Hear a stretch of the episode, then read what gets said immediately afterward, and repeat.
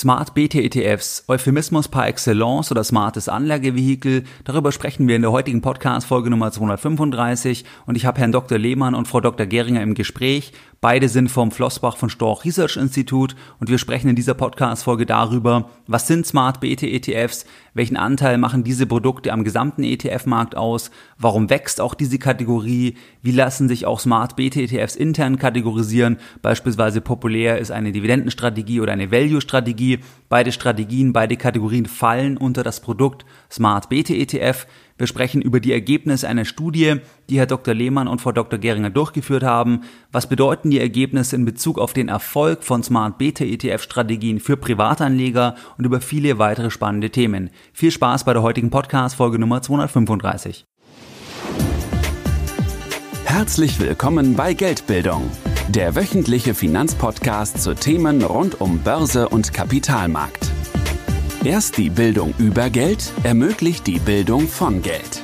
Es begrüßt dich der Moderator Stefan Obersteller. Herzlich willkommen bei Geldbildung. Schön, dass du dabei bist. Wir gehen jetzt direkt in das spannende Gespräch mit Herrn Dr. Lehmann und Frau Dr. Geringer. Das Gespräch ist in Köln entstanden. Ja, herzlich willkommen bei Geldbildung, Frau Geringer und Herr Lehmann. Das freut mich sehr, dass wir heute das Gespräch hier persönlich bei Ihnen in Köln führen. Vielleicht mal zum Einstieg. Könnten Sie vielleicht mal jeder selbst vorstellen, damit die Hörer ein Gefühl bekommen, wer heute mein spannender Gesprächspartner ist? Ja, guten Tag. Mein Name ist Agnieszka Geringer. Ich bin seit drei Jahren jetzt im äh, Flossbach von Storch Research Institut in der Makroabteilung. Ähm, meine Untersuchungen ähm, drehen sich um die verschiedenen Themen rund um die globale Wirtschaft und Kapitalmärkte. Und darüber hinaus arbeiten wir sehr gerne auch ähm, abteilungsübergreifend, äh, wie jetzt das Thema der ETF auch gut belegt. Und somit äh, können wir ja, besseren, breiteren Blick auf, auf die verschiedenen Themen auch werfen. Prima, Dankeschön. Mhm. Ja, mein Name ist äh, Kai Lehmann. Ich bin jetzt seit vier Jahren ähm, beim Flossbach von Storch Research Institute.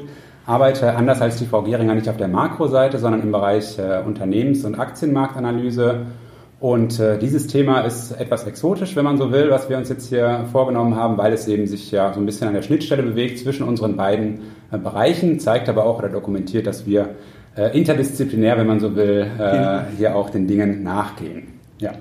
Ja, der Anlass von unserem heutigen Gespräch oder das Sternzeichen so gesehen ist ja das Thema Smart Beta ETFs.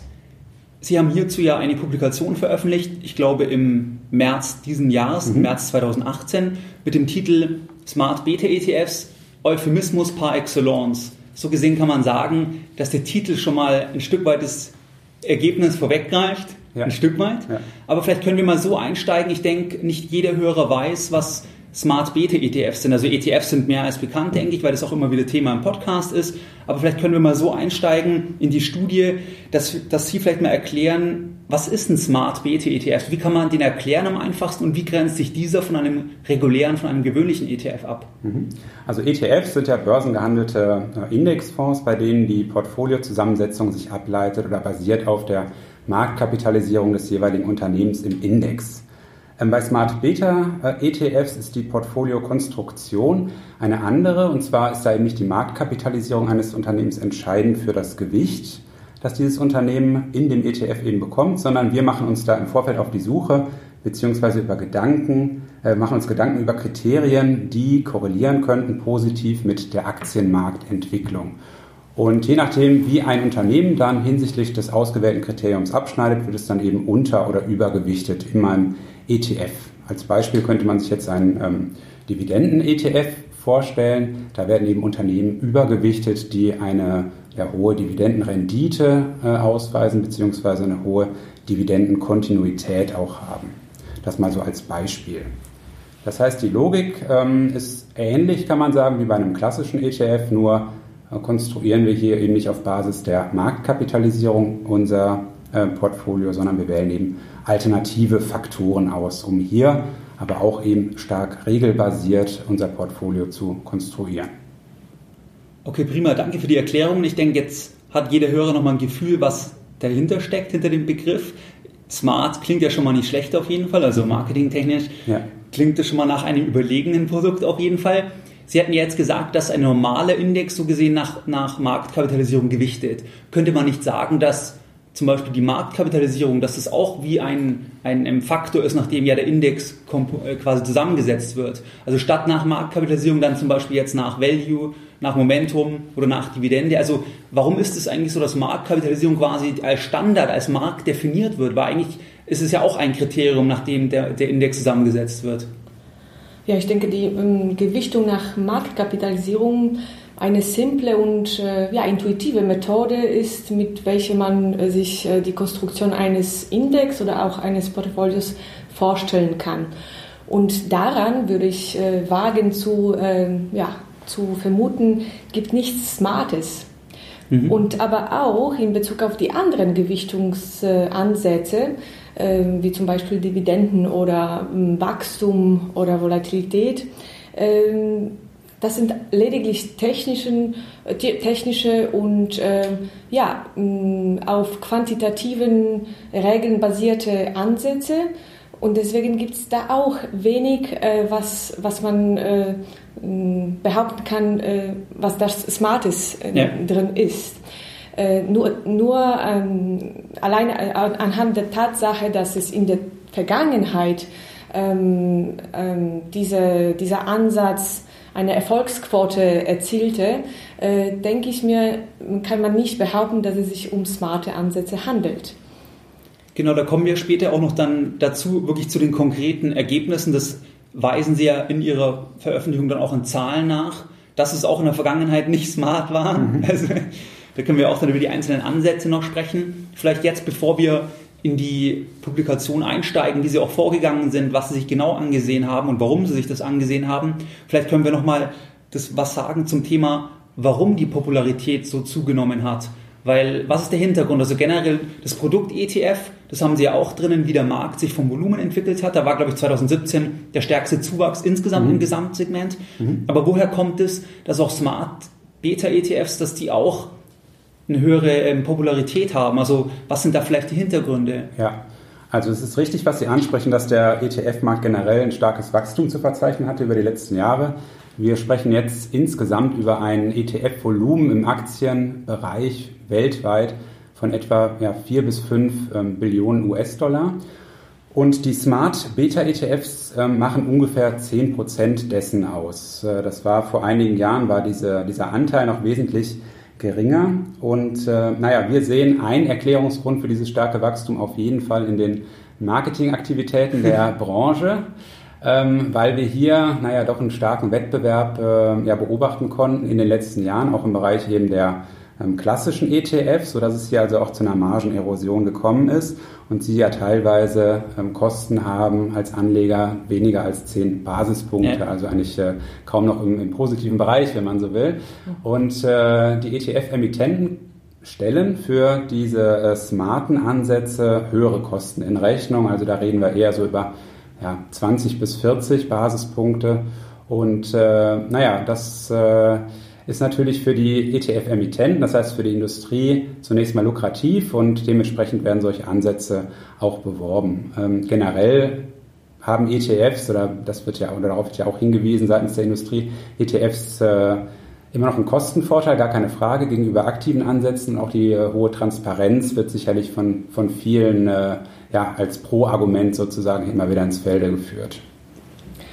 Ja, und vielleicht noch äh, ergänzend dazu, also es handelt sich hier um äh, ja, einen Finanzmarkt, eine Finanzmarktinnovation, die ja ähm, eigentlich äh, auf klaren, transparenten Regeln basiert und äh, dazu noch eine Überrendite verspricht. Deswegen ist es schon durchaus attraktiv und zieht die äh, Anleger, die Aufmerksamkeit, Aufmerksamkeit der Anleger äh, auf sich. Wobei natürlich für diejenigen, die sich mehr beschäftigen, die Begründung eigentlich dann das Ganze ad absurdum führt, weil genau deswegen eigentlich ETFs äh, gedacht waren erstmal, dass sie einfach sind, um den Markt abzubilden, weil man nicht mit einem aktiven Ansatz oder zumindest selten, nur wenige, den Markt mhm. schlagen. Also es ist ja quasi eigentlich hintenrum durchs ja. Fenster eingestiegen wieder. Ja, ja, genau, das kann man so sagen. Also die, äh, dieser smarte Ansatz äh, bewegt sich ja irgendwo zwischen dem passiven Ansatz und dem aktiven. Und äh, die Industrie sagt, okay, aktive Ansätze schaffen es einfach nicht über lange Sicht, den Markt äh, systematisch outzuperformen. Ähm, wir liefern euch aber im Prinzip auf Basis dieser einfachen Logiken, naja, Möglichkeiten, gewisse Strategien zu verfolgen, allerdings wesentlich kostengünstiger, als es eben ein aktives Portfolio-Management ähm, kann. Aber dass diese smarten Ansätze vielleicht eher aus Sicht der, der Emittenten als äh, smart zu bezeichnen sind und äh, weniger aus Sicht dann des äh, ja, Endkunden, das äh, ja, klären wir ja im weiteren Verlauf noch. Genau, dann können wir vielleicht jetzt mal darüber sprechen, wie sich Smart BT-ETFs kategorisieren lassen. Sie hatten ja schon angesprochen, das ist, glaube ich, auch die populärste Variante, wenn ich mich richtig erinnere, die, die Selektion nach Dividenden. Mhm, Was gibt es genau. denn für weitere Kriterien noch? Oder wie könnten wir denn jetzt einem Anleger, einem Hörer einen Überblick geben, wie kann man selektieren und was sind so die größten Selektionskriterien eigentlich? Genau. Also der Dividendenansatz ist in der Tat der populärste, macht so, na, je nachdem welchen Markt Sie sich da anschauen, ein Drittel bis 50 Prozent des gesamten Smart Beta ETFs Markt aus, Marktes aus.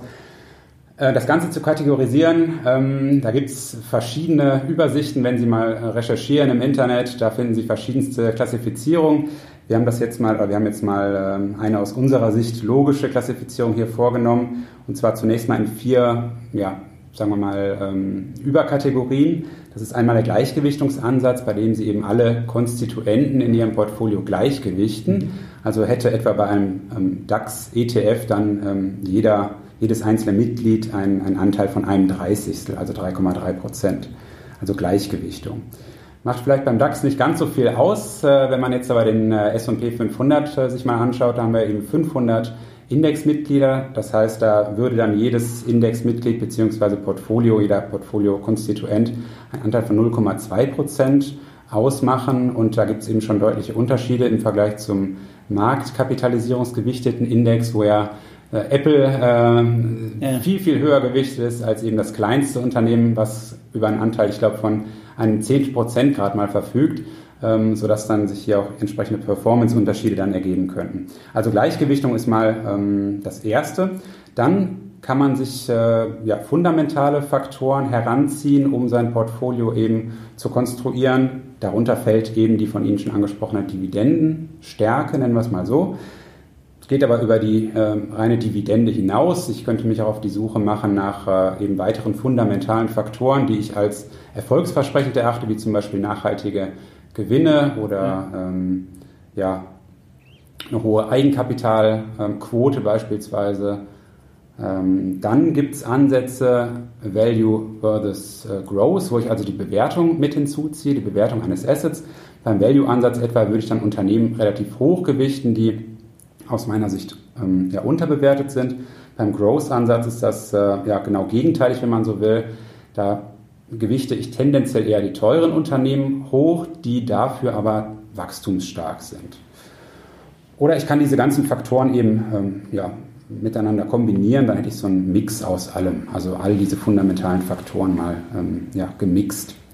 Das ist das Fundamentale. Dann gibt es auch äh, Ansätze, die sich rein auf Basis von äh, oder auf Basis äh, technischer Faktoren eben ähm, ja, zusammenstellen. Und hier sind die zwei populärsten, denke ich mal, einmal der Minimum Volatility Ansatz, wo wir in die Vergangenheit gehen und da mal schauen, okay, welche Aktien haben denn äh, besonders wenig stark geschwankt und würde diese dann eben besonders hochgewichten.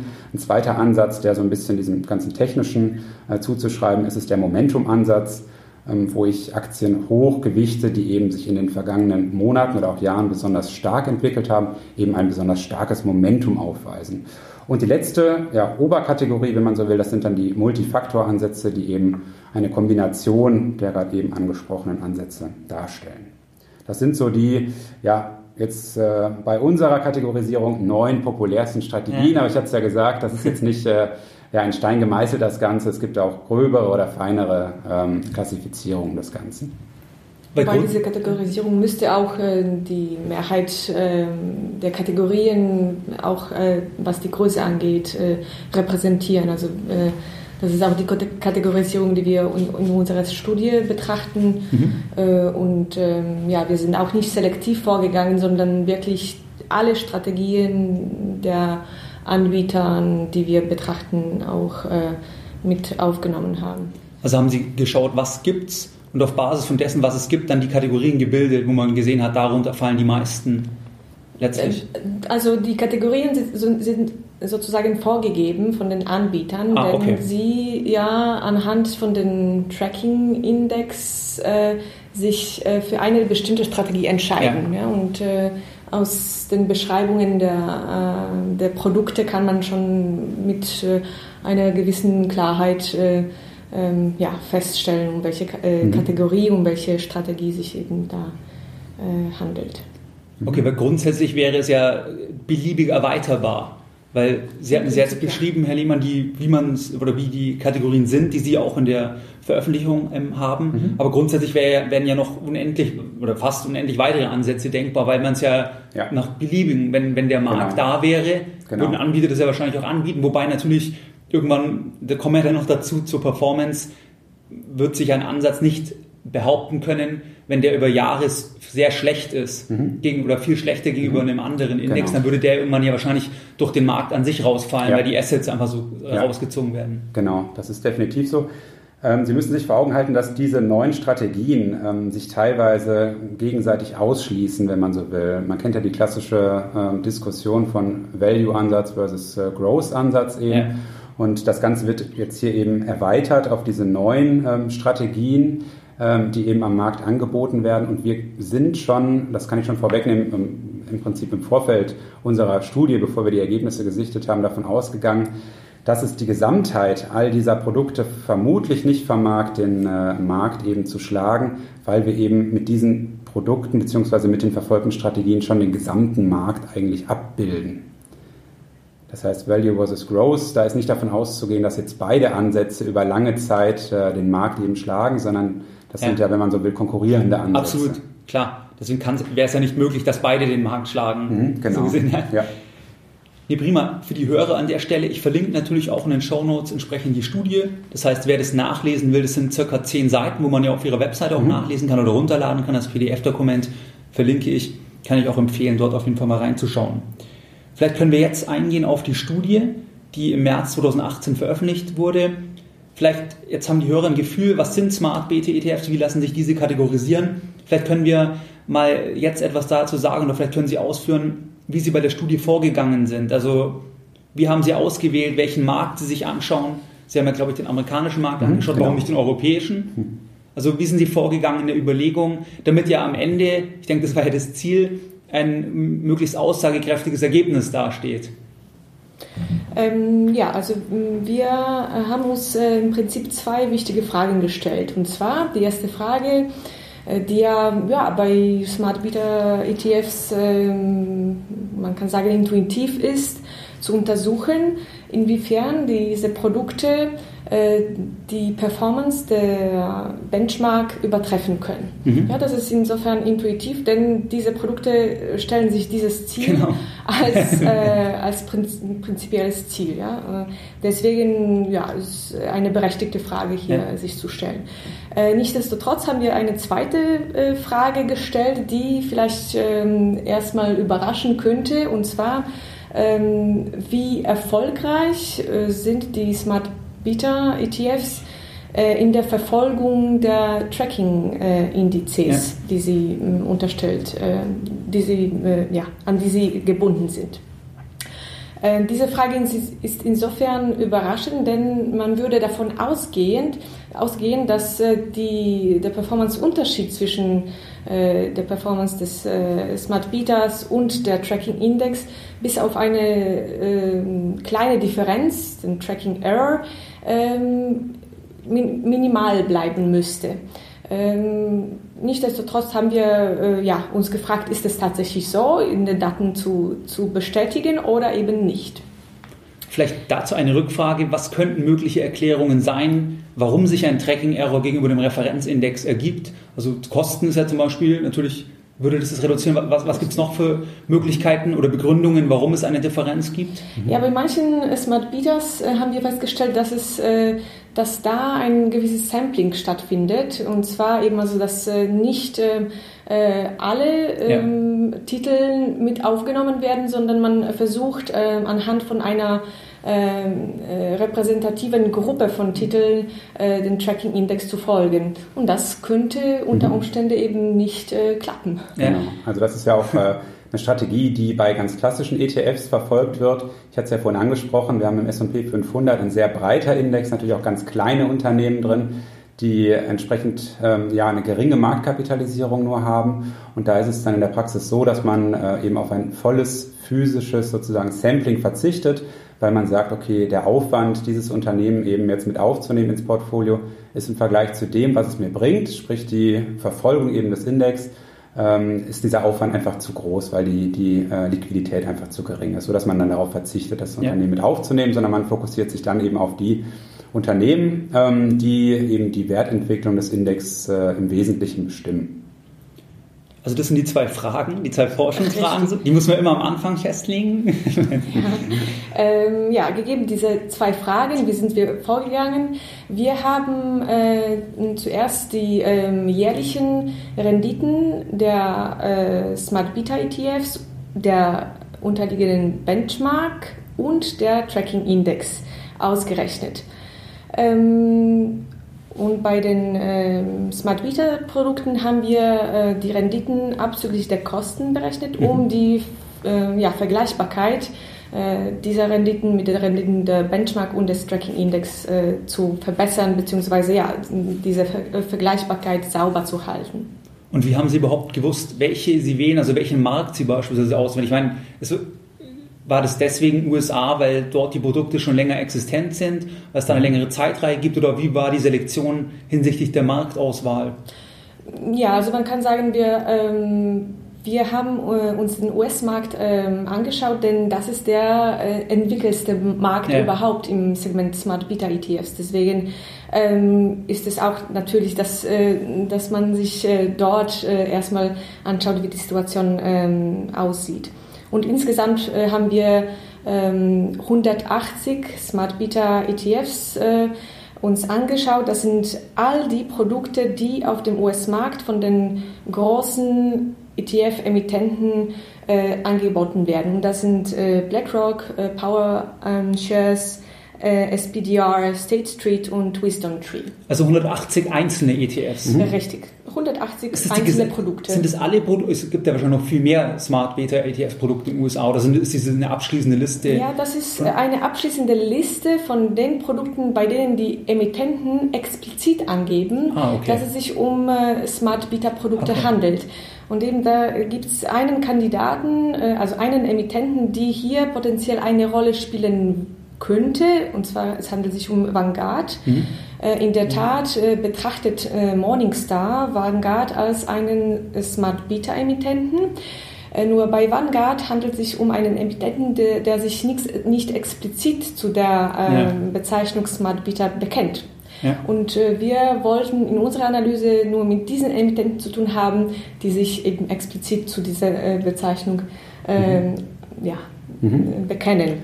Äh, und deswegen haben wir dann Vanguard schlussendlich ausgeschlossen, obwohl eben, also Vanguard ist auch ein. Äh, ist der älteste, ja fast, ist ja der ja. Vater älteste, oder richtig. Begründer so gesehen von dieser passiven genau, Entwicklung. Genau, aber genau wie Frau Geringer gesagt hat, an der Stelle wollten wir sozusagen äh, fair sein, definitiv. Und da Vanguard äh, das eben nicht explizit, wie du ja gesagt hattest, als smart bezeichnet, die ähm, Produktpalette, wenn man so will, äh, wir hier aber explizit Smart Beta-ETFs äh, eben untersuchen, haben wir die dann außen vor gelassen. Ja. Und wie lang war die Zeitreihe, die Sie angesehen haben? Ja, die Zeitreihe war bei ähm, unterschiedlichen Produkten unterschiedlich, denn wir haben äh, bei den äh, Produkten uns äh, die Performance äh, seit der Auflegung des Smart Beta ETFs angeschaut. Das heißt, bei einigen Produkten wird äh, die Zeitreihe länger, bei ja, den klar. anderen kürzer. Der älteste äh, Smart Beta äh, ETF, den wir uns angeschaut haben, äh, datiert auch 2003, oder? Ist äh, genau die, das Auflegungsdatum.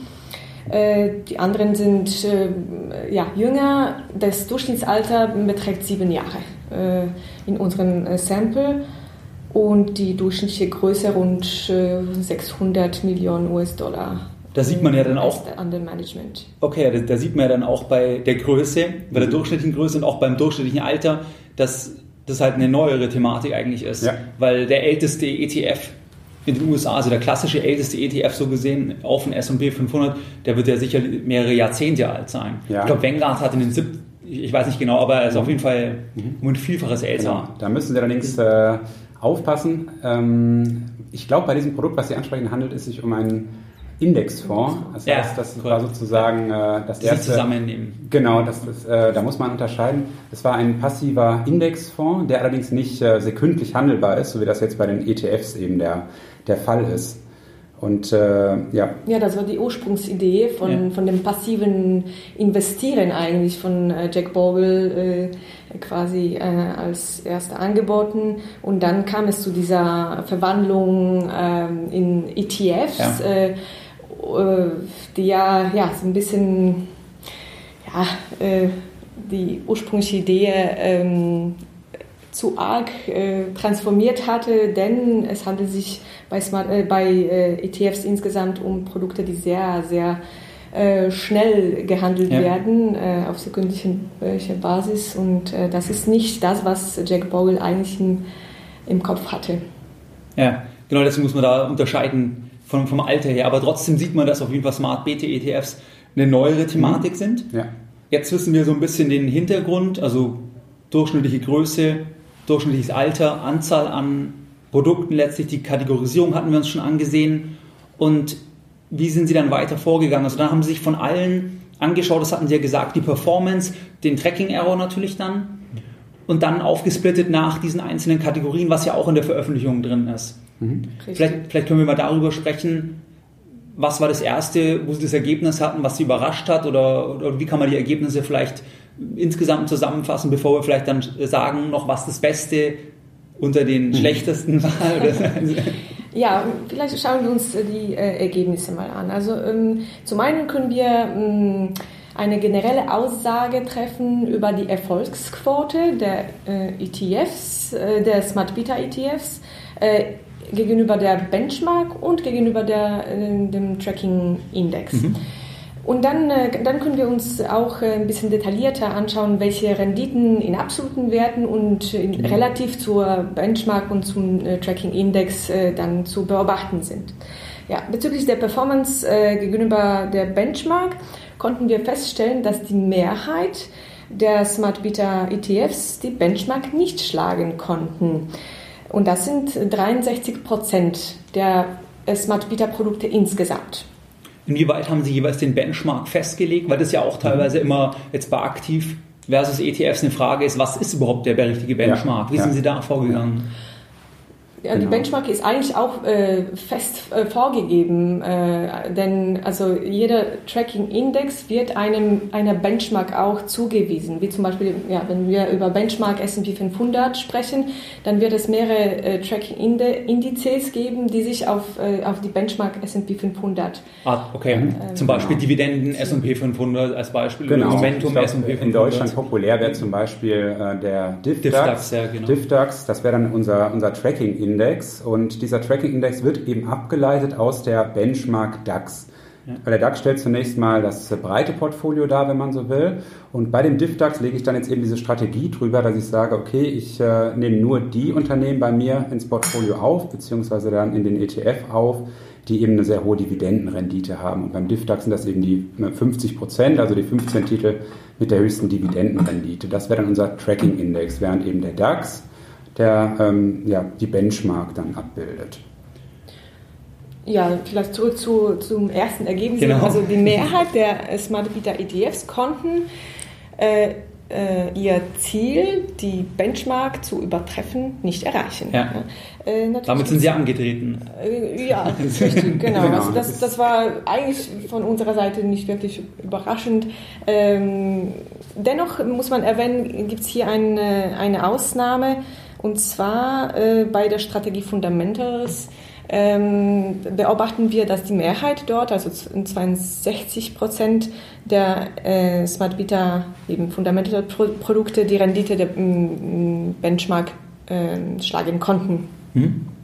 Aber vielleicht noch über, äh, überraschender oder ja, äh, richtiger gesagt, äh, ernüchternder ist das Ergebnis bezüglich des Vergleichs zum äh, Tracking Index.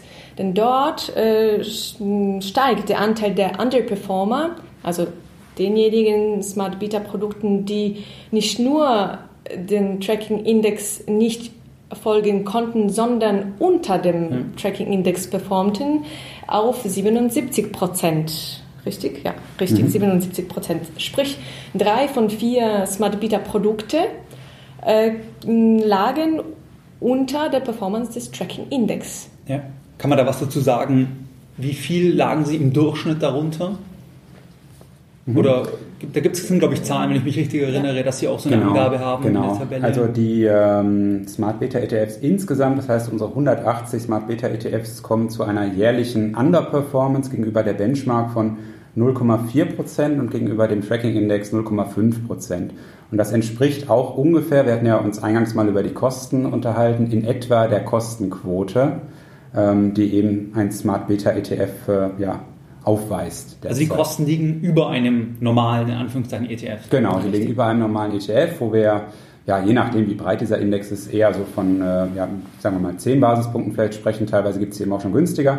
Und bei diesem ähm, ja, smarten nennen wir es mal smarten Ansatz, genau. äh, sind es dann eher äh, 30 bis 40 Basispunkte. Und ich hatte es ja gerade eben gesagt, ähm, wir liegen eben, je nachdem, mit was ich es vergleiche, Benchmark oder Tracking Index, 40 bis 50 Basispunkte eben ähm, unterhalb von Benchmark ja. bzw. Tracking Index. Für den Anbieter, der muss es ja eigentlich teurer anbieten, weil ja die durchschnittlichen AOMs viel weniger sind. Mhm. Also der kann ja nicht jetzt diese, diese absoluten Kampffees wie bei einem S&P 500 ja. nehmen, wo die Volumina ja viel größer ja, sind. Genau. Wenn er nur 200 Millionen drin hat, dann kann er ja nicht sagen, ich nehme nur 0,05 Prozent. Ja, Sonst kommt ja gar nichts mehr dann. Ja, ja. Ist sicherlich ein Grund, aber ich ähm, gehe davon aus, dass die äh, Industrie in dem Bereich äh, diesen Ansatz eben auch ähm, deshalb ähm, ja, für, für höhere Gebühren an den Mann bringen kann, weil hier eben damit geworben wird, dass das Beste sozusagen aus beiden Welten, aus der passiven und aus der aktiven Welt kombiniert wird. Ja.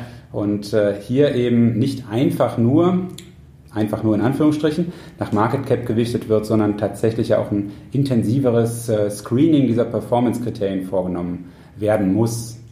Was aber äh, nach wie vor eben stark regelbasiert und, und rein technisch orientiert ist.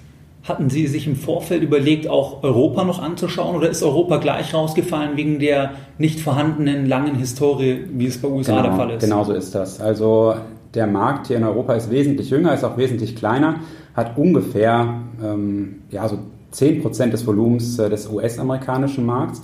Und da wir eben auch ein sehr robustes, aussagekräftiges Bild am Ende erzielen wollten, haben wir uns auf den US-Markt hier fokussiert. Und Sie haben es gesagt, der Markt hier ist eben sehr jung und dementsprechend haben wir teilweise für manche Strategien eben nicht die ausreichende Historie, nicht die ausreichenden Zeitreihen, um hier auch ähm, ja, belastbare Ergebnisse eben ähm, ja, ermitteln zu können. Würden Sie dann sagen, wenn jemand, also jetzt jemand anderes zum Beispiel sich Europa anschaut in einer bestimmten Zeitreihe und dann sagt, da hat es sich gelohnt, kann er das überhaupt tun oder kann er diese Aussage gar nicht treffen, weil die Datenbasis gar nicht ausreicht, um in Europa überhaupt eine verlässliche Aussage zu tätigen mhm. über den Markt? Kommt auf die Strategie an. Ähm, es gibt sicherlich manche Strategien, wie hier auch die Dividendenstrategie, die auch bei uns in Europa relativ populär ist, ähm, sodass sie da auch entsprechend lange Zeitreihen haben. Wir legen immer bei unseren Analysen Wert darauf, dass wir zumindest einen Konjunkturzyklus abgreifen und da sprechen wir so von einer Mindest, äh, ähm, vom Mindesthorizont von zehn Jahren. Ja. Ja klar, aber die letzten, ich sag mal, seit 2010 ist natürlich nicht ganz so aussagekräftig, wenn eigentlich keine richtige Krise dazwischen war dann. Genau, das ist äh, im Prinzip auch eine unserer Aussagen, dass äh, ja so die wirkliche, der wirkliche Lackmustest äh, für diese Produktkategorie eigentlich noch aussteht, weil die Volatilität war in den vergangenen Jahren eben immer sehr gering und es ist äh, eigentlich immer nur nach oben gegangen. Und das hat natürlich die Entwicklungen äh, im Smart Beta-Segment, aber auch im ETF-Segment insgesamt ja. äh, beflügelt. Also das hat ihnen geholfen, äh, sich mit einer positiven Performance äh, insgesamt da zu Weil ja doch, absolut, das glaube ich auch, weil die meisten Anleger das ja doch schauen, was hat denn der letztes Jahr gemacht? Und wenn alle Produkte jetzt auch Smart Beta ETFs eher positiv waren, weil einfach der Markt positiv war, mhm. dann findet es meine Erfahrung bei wenigen Anlegern dann die Differenzierung statt, dass man dann sagt, okay, der hat 8% gemacht, ähm, aber normal wären ja 10% drin gewesen, ja, sondern ja. man sagt halt, 8% ist ja super. Genau. Also es reicht es mir als Begründung, um ja, zu kaufen. Genau. So ist das. Also, das sehen wir ja auch in absoluten Werten ist das Ergebnis von den Smart Beta, äh, Smart Beta ETFs äh, durchaus eine ordentliche, denn sie haben im Schnitt 10,8 Prozent erwirtschaftet jährlich. Äh, und das ist ja ähm, sogar, also bei Multifaktor- und Value-Strategien waren das über 12 Prozent. Das ist ja schon etwas, womit hm. man sich zeigen kann. Eigentlich äh. überdurchschnittlich im langen Kontext von einer Aktienmarktrendite. Ja, wenn man genau. Ja. ja. Dann muss man genau, wie Sie sagen, natürlich immer die Marktentwicklung generell auf breiter Basis natürlich äh, sich vor Augen halten. Und da sprechen wir eben dann über Renditen, die dann äh, ja eben in der äh, genannten Dimension über dieser ähm, ja, e, Smart Beta ETF Rendite äh, lagen, sodass dann diese von dir gerade eben Agnieszka angesprochenen 10 bis 12 Prozent äh, zu relativieren sind. Und was würden Sie dann sagen, was die Begründung ist aus Ihrer Sicht, warum das Ergebnis so ist, wie es ist? Also warum diese Underperformance auf jeden Fall bei, also bei 70 Prozent, glaube ich, sagten Sie ja, dass die auf jeden Fall drunter lagen. Was sind da mögliche Gründe, die Sie jetzt für sich als Fazit gezogen haben, warum das, diese Entwicklung so ist? Mhm.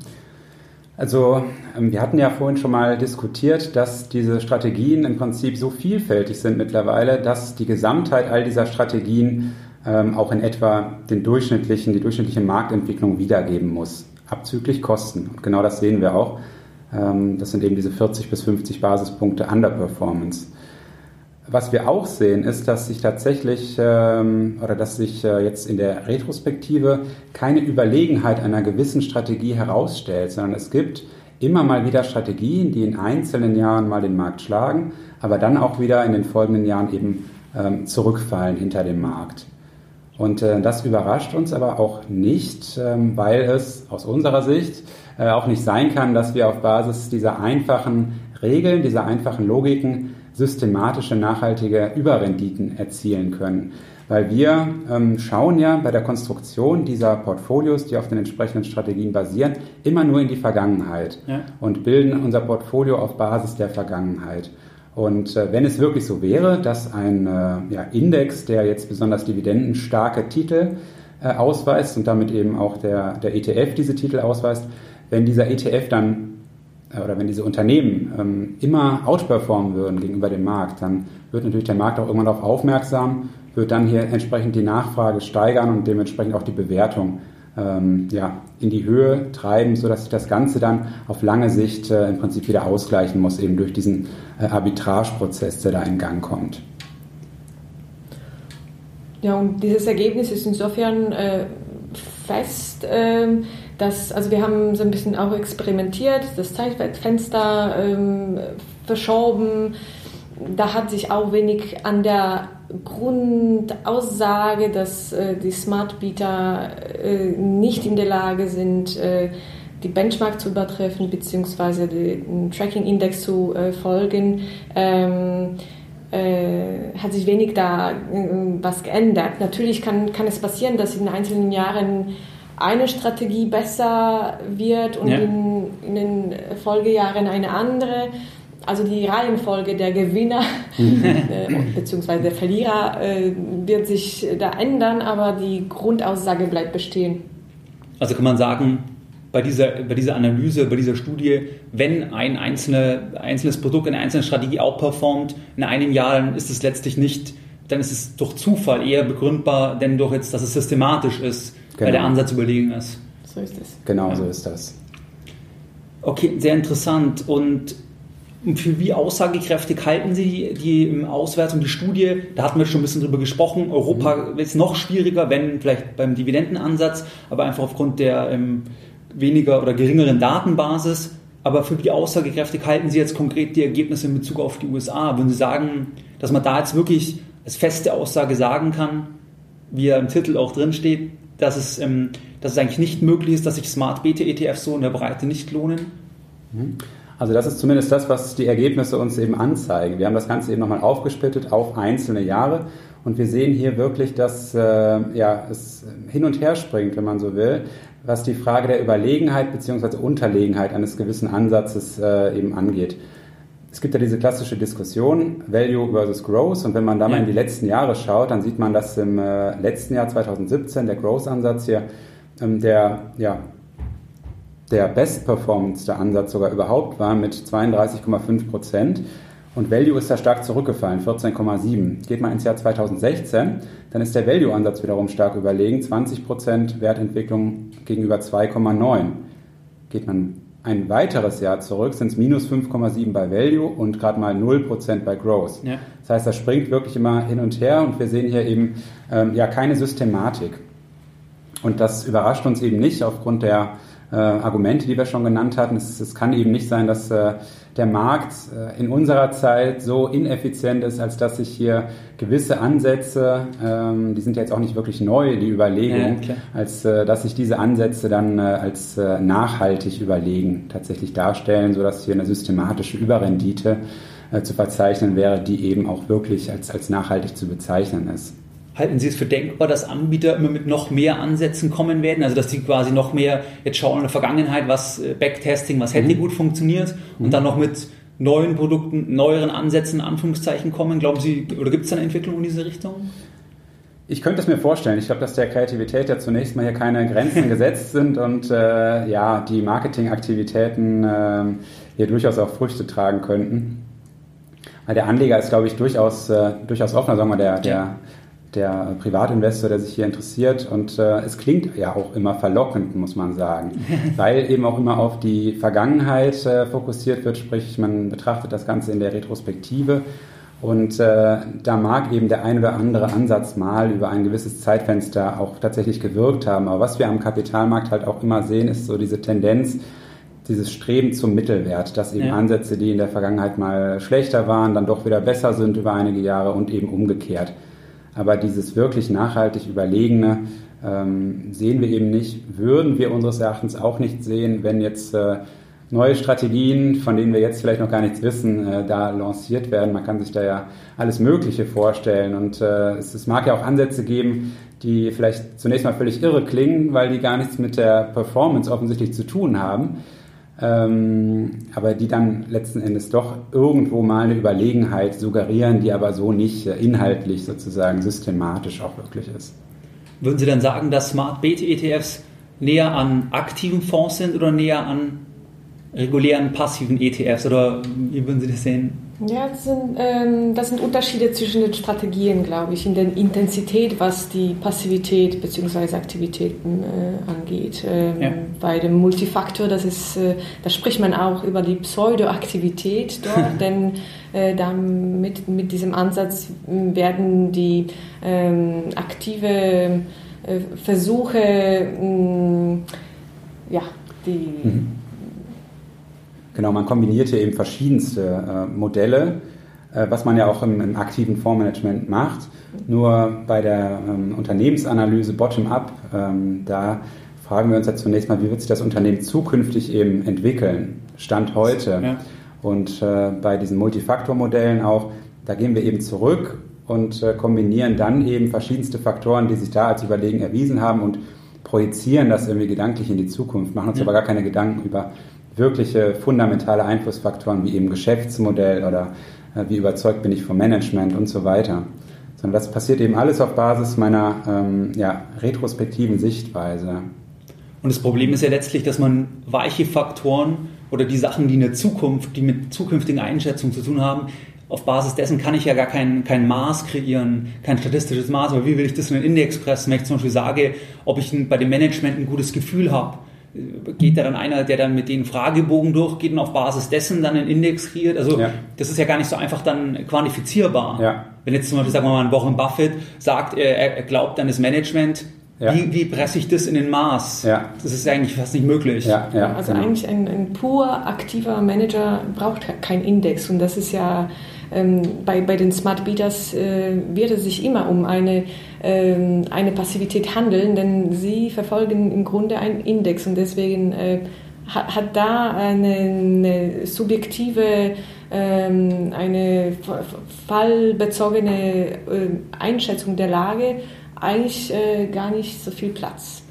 Aber ist dann das Ergebnis jetzt von Ihrer Studie auch eine Bestätigung dessen, dass zum Beispiel 90 Prozent, sagen wir mal, als Größenordnung etwa aktiver Manager auch einen Index, einen Referenzindex nicht schlagen können. Ist es eine Bestätigung oder würden Sie sagen, das differenzierter zu sehen, eben wegen dem, was wir gerade besprochen haben, dass halt ein aktiver Manager auf andere Sachen achten kann, auf die jetzt ein Smart ETF in der Kreierung das nicht berücksichtigen kann, weil der eben nur in die Vergangenheit geht? Oder wie würden Sie sagen, dass das jetzt aktiv auch ausschließt eigentlich? Oder, oder wie beurteilen Sie da die Ergebnisse? Also ich würde sagen, dass der Vorteil, wenn man es mal so dreht, eines aktiven Ansatzes sich eben insbesondere dann zeigt, wenn die Volatilität nicht mehr so gering ist und wir eben nicht nur eine Richtung kennen am Markt, sondern wenn wir eben auch mal äh, in Situationen geraten, wo es wirklich auf die äh, nachhaltige Substanz, die Qualität eines Unternehmens ankommt.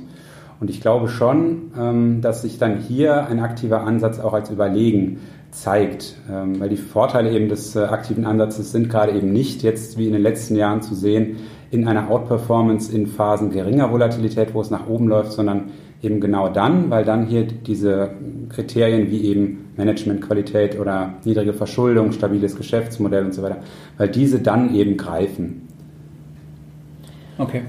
Und man muss sagen, also in der Familie der vermeintlich aktiven Manager gibt es ja auch unterschiedliche, ja, aktivere und weniger mhm. aktivere, ja, genau. äh, die dann halt, ja, das Bild so ein bisschen, äh, ja, sehr breit streuen. Ich glaube, wir, also wir sprechen hier über wirklich aktive äh, Manager, die äh, die ja eben nicht äh, stark an einen Index sich orientieren, eigentlich an kein, keine Benchmark brauchen würden. Und in diesen Fällen eben die Aussage, die du getroffen hast, dass, äh, dass diese aktive ähm, Investmentansätze sich dann in Krisensituationen bewerten, äh, ja, standhalten mhm. würde. Und was würden Sie sagen, was jetzt die Ergebnisse der Studie für Privatanleger bedeuten, wenn Sie jetzt einen Hörer einloggt bei einer Direktbank, bei seiner Direktbank mhm. und dann bekommt er ein Produkt vorgeschlagen, es ist ein Smart BT ETF oder es wird irgendwas beworben, ja. Ähm, dass es da einen Faktor gibt, was, was jetzt eben überlegen ist, aber es ist ein ETF. Ja. ETF ist ja immer positiv besetzt mittlerweile, weil es so populär geworden ist. Ja, genau. Was würden Sie sagen, sind jetzt so ja, die Lessons learned habe ich in den normalen Podcast-Folgen immer ja. für, die, für die Hörer auf Basis von, ihren, von ihrer Studie eigentlich. Genau. Also ich persönlich würde sagen, oder dem, dem Anleger den Tipp mit auf den Weg geben, immer kritisch sein gegenüber dem, was mir angeboten wird und mich wirklich mit dem auseinandersetzen, was eigentlich in diesem Produkt enthalten ist. Äh, mich eben nicht nur ähm, ja, orientieren bzw. blenden lassen von der vergangenen Wertentwicklung, sondern sich immer die Portfoliokonstitution genau anschauen, gucken, was steckt da drin in dem jeweiligen Papier. Habe ich damit ein gutes Gefühl, eben wenn auch mal die Volatilität ähm, steigt, sodass ich jetzt hier vielleicht gegenüber dem Markt ähm, man vergleicht sich ja immer gern mit dem Makler, gegenüber dem Markt mich irgendwie dann in diesen Krisensituationen sozusagen ähm, ja, behaupten kann. Ja, also das ist auf jeden Fall schon mal ein guter Rat. Äh, ich würde sagen, also äh, vielleicht ein bisschen praktischer, ähm, dass ähm, ja, wenn man sich schon für passive Investmentsansätze ähm, interessiert, dann würde sich lohnen, wahrscheinlich einen breiten Marktindex mhm. sich auszusuchen und dort langfristig und eben nicht äh, ja, von einem Produkt zum anderen springen. Ähm, und natürlich, was äh, aus unserer Studie heraus äh, ähm, äh, ja, sich kristallisiert hat, ist, dass die spezifische Abwandlungen ähm, in den, äh, ja, von, von der Benchmark, was die Gewichtungsstrategien angeht, äh, obwohl sie sich smart nennen, nicht wirklich äh, ja, aufgehen. Von daher braucht man da vielleicht nicht ja, äh, sich nicht auf Zufälle äh, orientieren. Das, was in der Vergangenheit funktioniert hat, muss eben nicht in der Zukunft und deswegen eigentlich simpler denken, als, äh, als die smarte Strategien das suggerieren würden. Ja. ja, wunderbar. Wenn Sie noch, noch irgendwie Ergänzungen haben, ansonsten würde ich sagen, in Anbetracht der Zeit sind wir ja, ist eigentlich schon relativ weit durch, würde ich sagen. Und ich verlinke das natürlich für die Hörer, wie gesagt, die, die Studie entsprechend in den Show Notes. Und ja, wenn Sie noch irgendwas haben, einen ergänzenden Punkt oder ansonsten würde ich sagen, vielen wir Dank. Bedanken uns herzlich. Genau, wir bedanken uns herzlich für die Aufmerksamkeit. Wunderbar, vielen Dank. Mehr Informationen zu Themen rund um Börse und Kapitalmarkt findest du unter www.geldbildung.de. Und immer daran denken, Bildung hat die beste Rendite.